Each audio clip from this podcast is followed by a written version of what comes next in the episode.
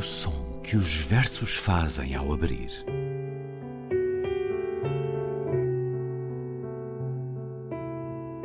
Se leio um livro e ele torna o meu corpo tão frio que fogo nenhum o pode aquecer, sei que isso é poesia. Emily Dickinson. Com Ana Luísa Amaral e Luís Caetano.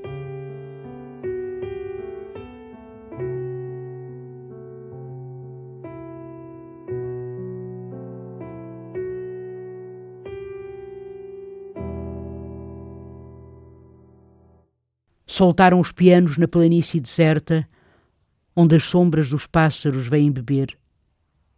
Eu sou o pastor pianista. Vejo ao longe, com alegria, meus pianos recortarem os vultos monumentais contra a lua. Acompanhado pelas rosas migradoras, apascento os pianos que gritam e transmitem o antigo clamor do homem, que, reclamando a contemplação, sonha e provoca a harmonia, trabalha mesmo à força e pelo vento nas folhagens, pelo planeta, pelo andar das mulheres, pelo amor e seus contrastes, comunica-se com os deuses. O pastor pianista, do brasileiro Murilo Mendes, poeta e ensaísta, nascido em Minas Gerais, em Juiz de Fora, onde um museu lhe é dedicado, nasceu a 13 de maio de 1901. Casou em 1947 com Maria da Saudade Cortesão, filha do historiador Jaime Cortesão, também ela poeta, que teve vida longa. Uh, morreu Murilo Mendes a 13 de agosto de 1975 em Lisboa. Falar do modernismo na poesia brasileira é falar de Murilo Mendes, que publicou o primeiro livro aos 29 anos e basicamente nunca mais parou.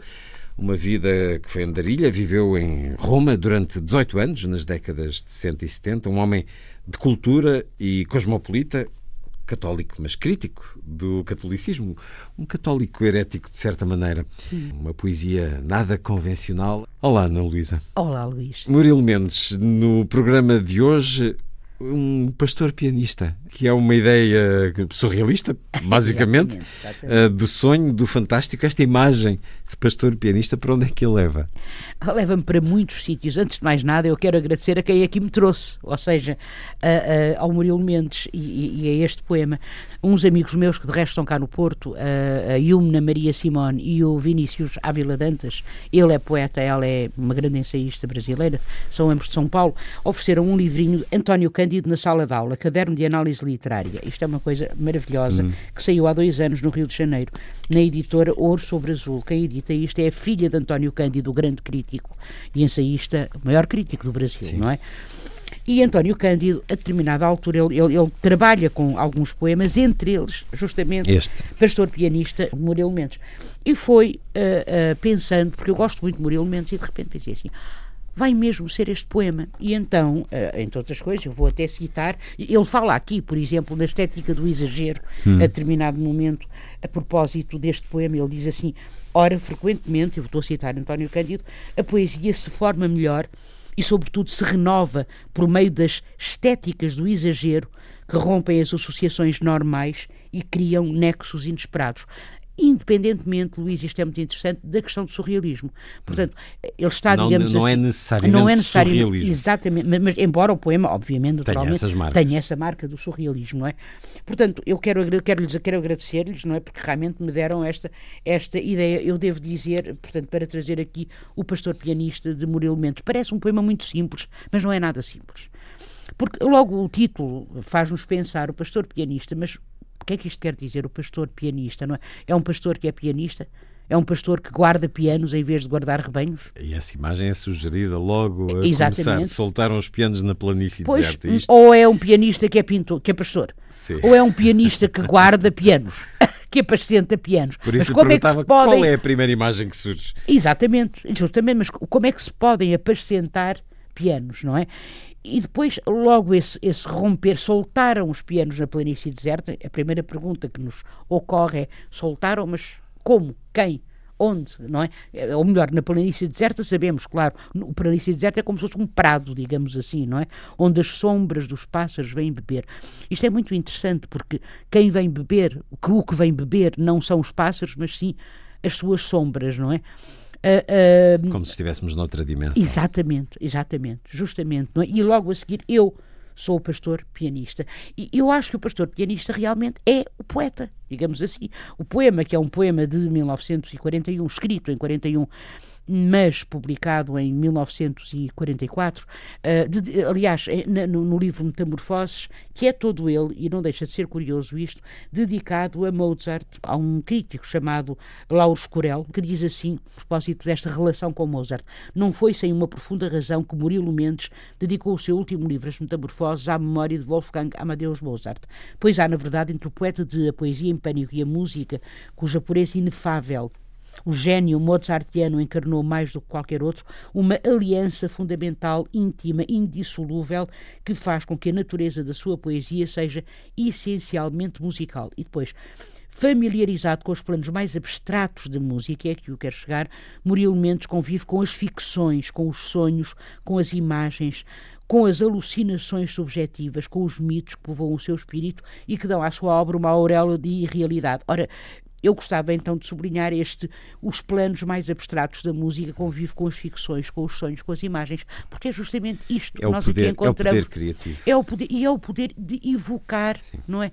Este, de evocar, digamos assim, imagens aparentemente desconexas, mas que realmente elas não, não são não são. Quer dizer, nós encontramos aqui, logo desde o início, uma espécie de intercâmbio de sentidos. Não é? Pastor pianista, pianista pintor, enfim, como disse, não sabemos muito bem eh, a que é que se refere exatamente, mas como é que se apacentam pianos? Não é? Como é que se guardam pianos? Uh, vejo ao longe, diz o poeta, com alegria, meus pianos recortarem os vultos monumentais contra a lua.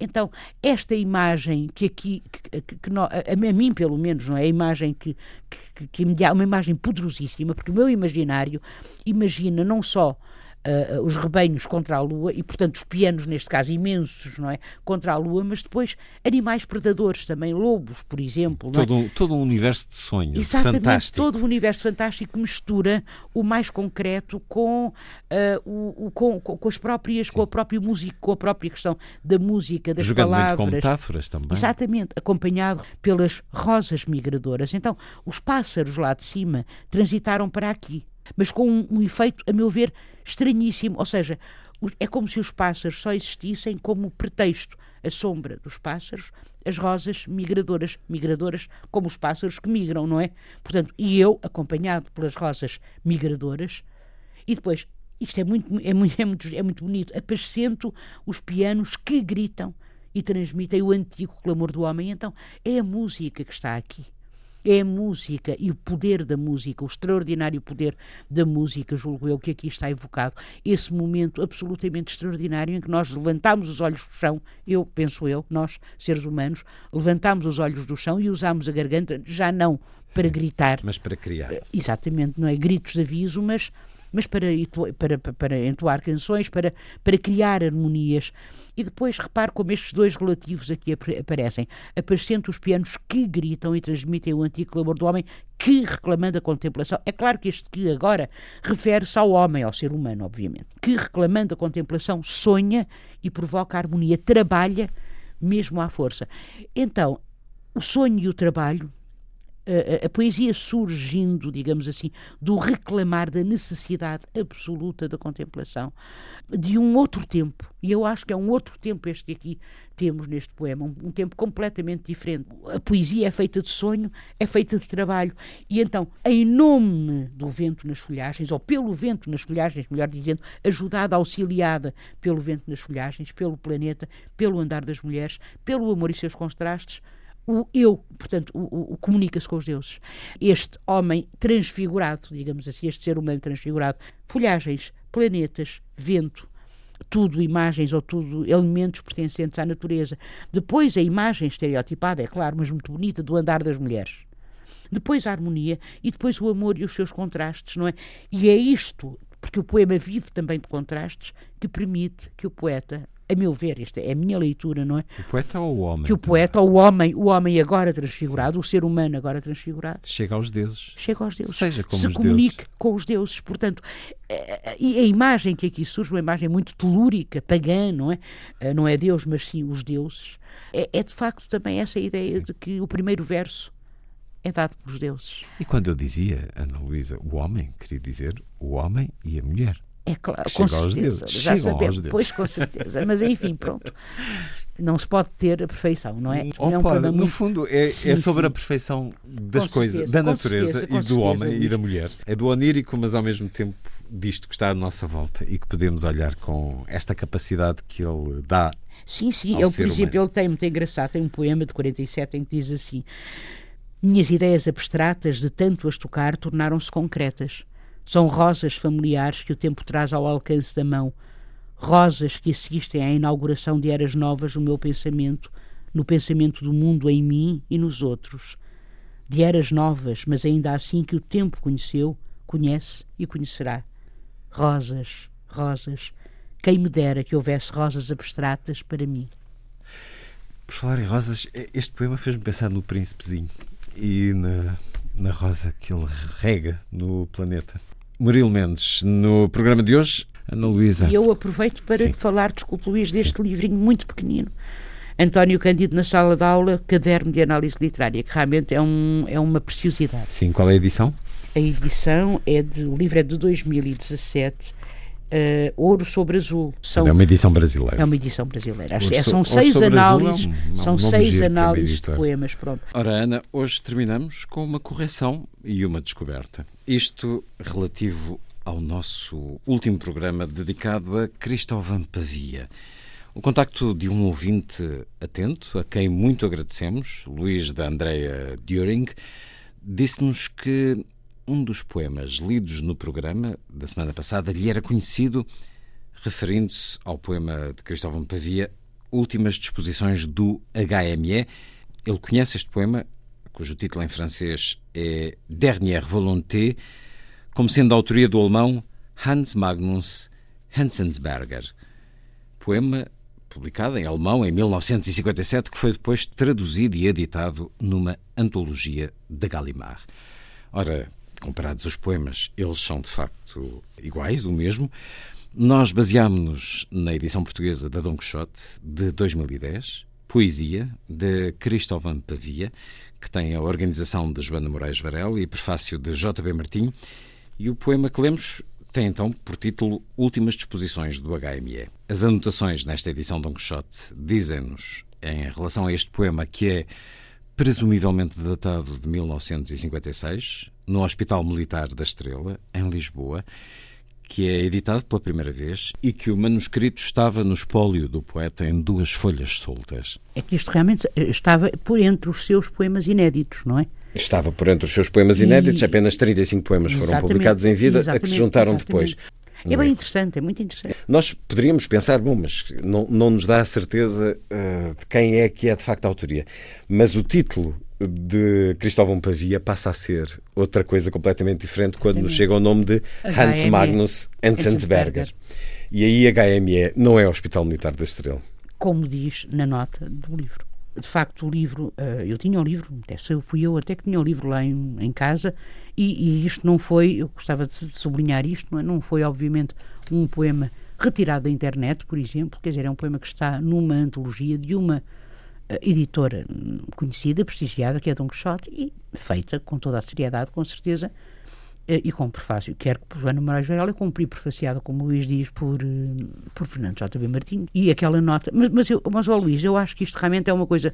É, é algo muito, muito, muito estimulante até. É uma descoberta relativa é, à obra de um autor que terá que ser ajustado. Que ser, exatamente. Uh, nós lemos o poema de Cristóvão Pavia e este poema deixará de ser de Cristóvão Pavia e passará a ser um poema traduzido por Cristóvão Pavia, graças a, a, termos conversado no programa sobre ele e, e à escuta atenta e conhecedora deste nosso ouvinte Luís Andréa Döring. E HME passa a ser outra coisa, não é? Portanto, passam a ser as iniciais do, do nome do poeta alemão. Nós encaminhamos esta informação para a editora Publicações Dom Quixote, que a partir daqui fará chegar também à organização. Digamos que as conclusões que tiramos com esta mensagem que recebemos do nosso ouvinte permitem-nos dizer isso a partir do título quase enigmático dado por Cristóvão Pavia, Últimas Disposições do HME. Pois, encontrando esse poema eh, enquanto autoria de Hans Magnus Enzensberger, não há uh, muitas dúvidas em relação a, ao que aconteceu aqui. Exatamente. E é tão estimulante quanto eu próprio, levada por esta edição, obviamente, e por, e por pensar que o poema era realmente Cristóvão Pavia, inclusive fiz ali ligações que eu acho que não são despropositadas, de resto, com, olha, o Mário de Sá Carneiro, por exemplo, não é? com o poema de Mário de Sá Carneiro, mas isto é para mostrar realmente que a poesia realmente uh, tem, ao ter várias línguas, tem uma língua só. Já o dissemos várias vezes, comunica-se de diferentes maneiras. diferentes maneiras comunica-se de diferentes maneiras e, e muitas vezes sem o sabermos. Exatamente. Porque, inclusive, esta tradução é, é extraordinária, porque Cristóvão Pavia teve aquela vida tremenda, aquele abismo permanente dentro de si, acaba por ir à Alemanha algumas vezes e, portanto, em algum ponto se encontrou ou com a edição alemã ou com a edição francesa, não ou faço, com o autor, não sabemos. Ou com o autor, porque são contemporâneos, são autores contemporâneos, nasceram, creio, com a diferença de três anos. Exatamente. Portanto, há aqui um relacionamento que depois acaba por dar origem a ser considerado um manuscrito como poema inédito, sendo mais do que provável uma tradução, e isto acaba por nos dar também toda a ligação que se cria em poesia e que é muitas vezes uh, insuspeita ou difícil de aferir. Exatamente. Fica aqui esta correção e esta descoberta. Ana Luísa, até para a semana. Até para a semana, Luís.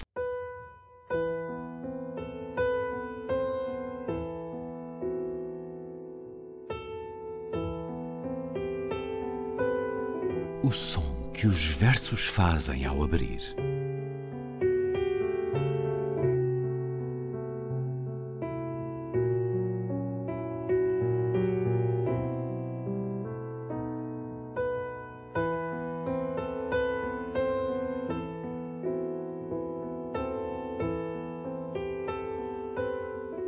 Com Ana Luísa Amaral e Luís Caetano.